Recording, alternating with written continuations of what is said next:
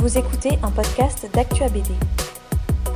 Faire d'un auteur un personnage, oui, mais ça, ça, tient autant au style de dessin qu'à la narration. Euh, dans le cas de Jacobs, euh, je m'étais appuyé sur euh, Rivière, qui a bien connu Jacobs et qui a bien profilé, caractérisé le, personnage. Et Jacobs, en tant qu'homme de théâtre, avait aussi un peu des attitudes de personnage, ce qui était très intéressant. En même temps, certaines de ces attitudes étaient dans ses albums, à travers ces personnages de Blake et surtout de Mortimer. Donc j'avais tout un tas de références euh, en cascade, très intéressantes. Et puis au niveau du style de dessin, euh, bon, il y a longtemps que je me rapproche du style de Jacobs euh, à ma manière et selon mes possibilités. Et donc je pouvais essayer de me coller à son style, de nouveau avec mes limites, mais ce qui permettait une identification par, le dessin au personnage aussi. Euh, et ça, c'était très intéressant parce que ça permettait aussi au lecteur de traverser l'œuvre vers le créateur dans une unité de style. Euh, et c'était très, enfin, en plus très amusant et très plein de richesses, de possibilités créatives dans ce, cette démarche. Autant Jacobs, dans son style réaliste, il y avait quelque chose qui était euh, cohérent par rapport à la démarche, du portrait, de la personne, de la représentation, et à travers les décors aussi. Euh, autant chez Chaland, il y a quand même euh, une surstylisation par rapport au réel, qui est davantage visible que, que, chez Jacobs. Et Chaland opère une synthèse entre plusieurs écoles, qui va en gros, pour beaucoup simplifier, de Hergé à, Franquin, en passant par d'autres comme notamment Tilleux et. Et cette synthèse qu'il opère euh, crée vraiment une identité graphique très forte. Si je me rapproche de ça, je rentre dans un registre euh, à la Chaland qui n'est peut-être pas pertinent pour approcher Chaland comme, comme personne. Donc, euh, ben je suis en recherche, j'ai déjà fait des, dizaines de croquis, euh, notamment de lui et d'Isabelle, et euh, je vais continuer. Et puis, je pense que c'est les planches, comme disent les footballeurs, c'est le terrain qui délivre sa vérité. Et donc, c'est sur les planches que ça se, ça se, verra au fur et à mesure. Oui, j'ai choisi de, de, de, faire, de reprendre ces styles de Jacobs et maintenant de Chaland en cherchant ma synthèse personnelle. Euh, malgré le fait que ça peut apparaître euh, daté ou qu'il y a une dimension nostalgique euh, dedans, ce n'est pas un défaut, c'est de toute façon d'abord une inclinaison personnelle à aller vers ça. Ensuite, il se fait qu'avec Jacobs, dans un premier temps, Jacobs est daté par rapport à un art déco qui se met en place au début du XXe siècle, dans les années 20, qui se poursuit après dans les années 30, 40, 50. Et cet art déco est lui-même en relation avec l'histoire de l'art, euh, la grande histoire de l'art. Et c'est pas pour rien non plus que Jacobs avait fait un double album sur la pyramide d'Égypte. Et donc en fait, il s'agit à travers euh, le hiéroglyphe égyptien, qui est une des références de Jacobs, de parler de traits de contour, de surface et d'aplat. Et donc il n'y a pas de date pour ça puisqu'on est dans l'Égypte ancienne jusqu'à nos jours. Chaland, avec les références qu'il avait, a pratiqué aussi un travail de nostalgie et de référence, mais s'est aussi mis dans la lignée des arts graphiques et par là même est sans date. Alors aujourd'hui, les computers, Photoshop permettent de travailler énormément par surface parce qu'il y a des facilités de manipulation de ce côté-là, mais entre la surface et la ligne contour, c'est la même chose. Ce sont deux, définitions d'une même, euh, forme. Donc il n'y a pas, pour moi, il n'y a pas de passé. Il y a une continuité historique très riche euh, en, allant justement, euh, en étant branché à toute l'histoire de l'art, à l'histoire de la sculpture, du bas-relief, euh, des différentes euh, étapes, même des statues du, du Moyen Âge sur les cathédrales. Il n'y a aucun souci. Alors je pense effectivement qu'il y a quelque chose de la transmission dans, ce rapport euh, au graphisme, au dessin. Euh, et c'est quelque chose qui à notre époque aussi est très important. Parce que comme le, le, statut des images est en train d'évoluer terriblement, avec tous les médias, les possibilités de faire des photos numériques, des films, et même de générer aujourd'hui des images à travers l'intelligence artificielle, euh, il est d'autant plus important qu'il y ait une présence de cette transmission et le passage à l'époque contemporaine, de, le, réfléchir. Pour moi, le grand, le, grand saut, il a eu lieu dans les années 15, 20, 30, quand on est passé au style graphique des arts déco. Euh, on est passé d'un dessin qui, qui, était encore en relation avec la peinture, c'est-à-dire avec le modelé, avec le contraste, euh, la recherche de relief, à un dessin épuré, c'est-à-dire en, relation avec ce qui se fait dans le design et l'architecture. Là, il y a eu le saut. Le reste est une, est une continuité, une richesse de, propositions différentes, euh, très importantes. Et par exemple, pour prendre un peintre, on peut comparer aussi. Moi, je, je suis fasciné par ça, par Matisse, qui commence post-impressionniste, fauve, et qui termine en surface de collage. Il a épousé le XXe siècle. Il était bien les pieds dans le XIXe, il est monté, il a fait sa recherche, il a épousé le XXe siècle. Ben, on est dans une période charnière comme ça aussi. Et ça, chacun à sa manière, mais c'est passionnant à explorer.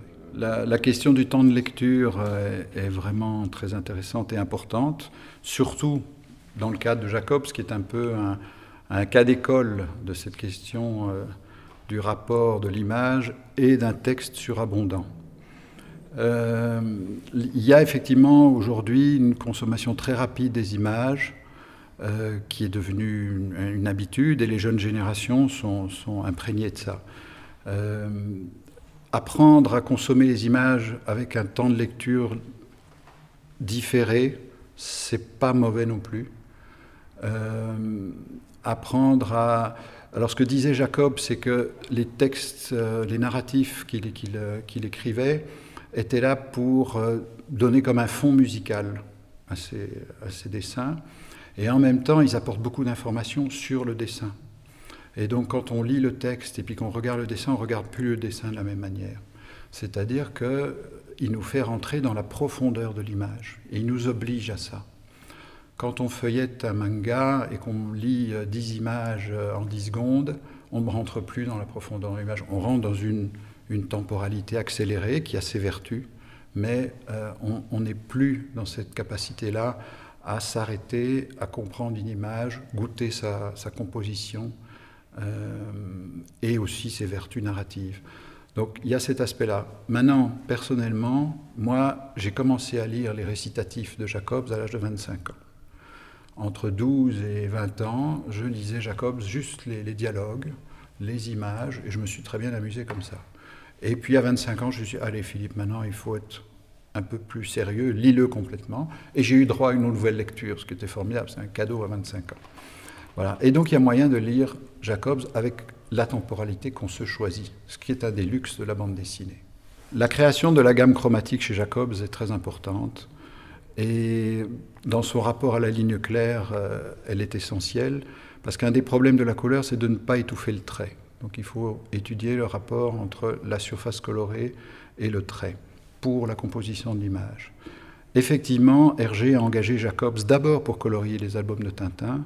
Jacobs met au point les clés, les codes graphiques de couleur, qu'Hergé va reprendre et faire travailler par tout un studio.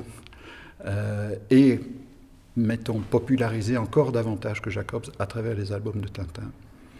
Et quand il s'est agi de mettre euh, la couleur sur notre album de biographie de Jacobs, j'ai dit à mon coloriste, qui est un excellent coloriste, très fin, euh, très électronique, donc très à la page, et euh, très subtil parce qu'il supporte aussi la narration dans sa couleur. Je lui ai dit, prends l'album, je lui ai donné une première édition de l'affaire Tournesol de, de Hergé, j'ai dit ça, c'est Jacobs qui a mis les clés de couleur au point, c'est le studio euh, Hergé qui, les a, qui l'a colorié. L'album en première édition est somptueux. Et j'ai dit on part de là. C'est une époque qui, est des années 50, qui correspond en partie à l'époque de la biographie. Et on est parti de là avec une autre injonction qui était que Jacobs était passionné par les estampes japonaises. Et donc, je lui ai présenté un certain nombre d'estampes d'Hiroshige que j'aime beaucoup.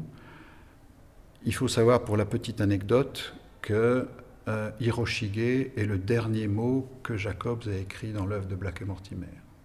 À la fin du tome 2 de Sato, qui est quand même un hommage au Japon, il écrit Beau comme un clair de lune d'une estampe de, Hiroshige.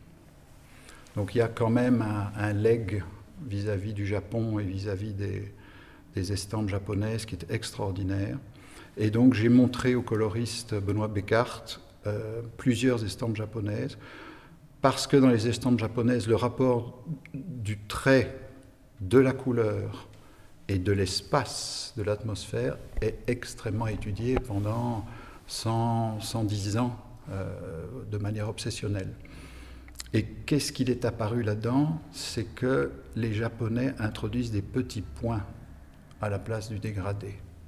Ils introduisent certains dégradés, mais ils rajoutent des petits points de vibration. Comme par hasard, ces petits points correspondent, si on les agrandit très fort, au tableau impressionniste du 19e siècle. Et on sait que les impressionnistes étaient collectionneurs d'estampes. Et donc, on a pu tracer, de nouveau, on peut se, se, confier au passé pour aller chercher des idées et les proposer au présent. On a essayé de faire une synthèse que lui a réalisée. Il fallait l'étoffe d'un grand coloriste pour le faire, entre les studios Hergé, la gamme de couleurs de Jacobs et le rapport aux estampes japonaises. Euh, je suis en train de travailler sur une biographie de Chaland qui pour moi est une forme de continuité avec celle de, Jacobs. Euh, Chaland est un auteur moderne qui a aussi fait un saut en avant à son époque. Et donc, euh, après le saut art déco et ce que Jacobs a posé, passer à l'étape Chaland est, une étape de modernité nouvelle qu'il est très intéressant d'explorer. Euh, ce Chaland a été très copain avec Floch et euh, le duo Floch-Rivière. Et donc, euh, dans les relations de, travail avec Floch, je dirais qu'ils ont mis ensemble cette ligne épaisse au pinceau. Ça, ça a été une révolution, une nouveauté qui existait déjà chez Jacobs. Si on regarde bien les planches euh, de l'Espadon et surtout de la marque jaune, en fait, ce sont des planches ancrées par Chaland, ou Floc éventuellement, mais peut-être davantage par Chaland. Et, et Chaland a été certainement voir de ce côté-là, et par contre, il a radicalisé cette démarche. Là où Jacobs a toujours essayé d'adapter un petit peu son style, à l'histoire qu'il racontait, et il y a à la fois une unité globale de Jacobs et en même temps beaucoup de changements à l'intérieur de sa démarche graphique. Chaland a été plus radical, il a opté pour la ligne au pinceau, en plein et délié. Euh, j'ai beaucoup euh, réfléchi sur cette question-là, je me suis même euh, intéressé et amusé à, à mettre en place une hypothèse que j'appelle ligne puissance, qui serait une ligne en plein, et délié qui vient justement du bas-relief égyptien, de la, de la trace d'ombre sur le bas-relief qui arrive à la limite du contour. C'est-à-dire que cette ligne, que d'autres ont appelée aussi stylatome, chacun peut mettre ses références, euh, cette, cette ligne contient le contour et le relief condensé. Et ça, ça change tout, parce que par le relief condensé, on sort du style linéaire architectural, lequel induit une forme pure mais sans émotion, tandis que la ligne contour par relief condensé induit une forme en volume, laquelle introduit une présence. Et cette présence permet de tailler des personnages qui ont une force charnelle qui leur donne un impact émotionnel sur le lecteur plus important. Voilà. Et c'est ça que euh, chacun de leurs pistes, euh, Floch et Chaland, ont fait. Et Chaland, quand il dessine le, jeune Albert, euh, il dessine des histoires qui sont un boulet bill un peu cynique et très revisité. Mais le jeune Albert reçoit des coups, il reçoit des griffes, il reçoit des blessures. Normalement, ces coups ne devraient pas faire mal et ils font mal quand on voit le jeune Albert qui est blessé. Je pense que ça vient profondément de, cette, cette ligne en relief qui est en rapport avec la modernité, puisque Fontana avait fait ça dans ses tableaux en donnant un coup de cutter sur la toile qui donne un trait en plein et délié et qui interroge l'espace. Et d'ailleurs, il appelait ça concept spatial. Chaland était très attentif euh, aux artistes euh, contemporains de son époque qui étaient Zwart euh, et Vermeulen notamment. ce qui est intéressant, c'est qu'on parlait de dynamité tout à l'heure. Zwart et Vermeulen sont d'abord des artistes underground de leur temps. Et puis, ils mettent au point une épure graphique. Celle de, de Zwart a été conceptualisée dans la ligne claire d'Hergé, c'est lui qui a mis le concept au point. Et Vermeulen est en rapport avec les cubistes, effectivement, et euh, de Chirico, euh, certains dessins de Escher. Euh, il y a cette idée de perspective cavalière. c'est ça la force de la, ligne Chaland, de cette ligne condensée, c'est qu'elle elle, est une ligne, donc elle peut désigner l'architecture, elle peut désigner les formes de voitures épurées, et en même temps, elle donne de la chair au personnage. Et en même temps, cette ligne peut donner aussi un mouvement quand on dessine les plis des vêtements. Donc, c'est pour ça qu'elle est pluridimensionnelle, plastique, et c'est pour ça que Chaland rayonne encore aujourd'hui. Parce qu'il s'est inspiré de plusieurs sources, mais il a trouvé vraiment une synthèse extraordinaire. Et c'est pour ça, je pense, que euh, Chaland a une aura internationale. Il est suivi en Italie, en Espagne, en Allemagne au-delà du continent européen, aux États-Unis. Euh, et, donc voilà, il s'est passé là quelque chose dont, dont Chaland a été l'unique euh, synthétiseur à un moment, à un moment donné. La musicalité des styles euh, est, une question très importante et intéressante. Et ce qu'on constate chez les grands auteurs comme Serge Clair, un Rivière qui, très justement désigne ce, ce style comme loustique et qui fait référence à, une possibilité musicale du dessin. Je trouve qu'on sent la musique dans les grandes œuvres parce que tout est à sa place. Euh, il n'y a pas une fausse note dans la composition et dans la rythmique des formes et, le mouvement qui est, présenté sur, l'image. Et il y a des références musicales qu'on peut faire et qui sont très pertinentes à travers euh, le jazz, le, free jazz, euh, on voit Blutch aujourd'hui qui, visiblement est dans cette mouvance-là, il, y fait beaucoup référence. Euh, mais c'est surtout cette idée que chaque note tombe au bon endroit, dans le bon tempo, au bon moment. Et ça se voit quand on voit un original de, Serge Clair, quand on voit une composition de Zwart, quand on voit une illustration de Vermeulen. Il n'y a pas un trait à retirer, il n'y a pas un trait à ajouter, il n'y a pas une tâche à mettre en plus ou en moins, c'est extrêmement bien penser, et du coup ça prend une élévation spirituelle qui correspond à la musique. Euh, on retrouve cette musique euh, chez Chaland dans la perfection de ses compositions, parce que non seulement il avait ce trait de pinceau condensé, mais il avait un sens de la composition pour chaque image euh, qui était exceptionnel, et qui permet justement immédiatement d'être dans un état de réception visuelle comme on peut l'être au niveau de la réception d'un morceau de free jazz ou d'un morceau d'une petite symphonie. Donc euh, oui, je trouve que chez Chaland, il est éminemment musical. Mais ça, c'est un peu la cerise sur le gâteau du style. Euh, ça montre qu'on a atteint l'apex. Si cet épisode vous a plu, partagez-le autour de vous. Abonnez-vous au podcast d'Actua BD pour ne manquer aucun épisode. Et pour nous soutenir, vous pouvez laisser 5 étoiles et un commentaire sur Apple Podcast ou Spotify. Merci et à bientôt sur Actua BD.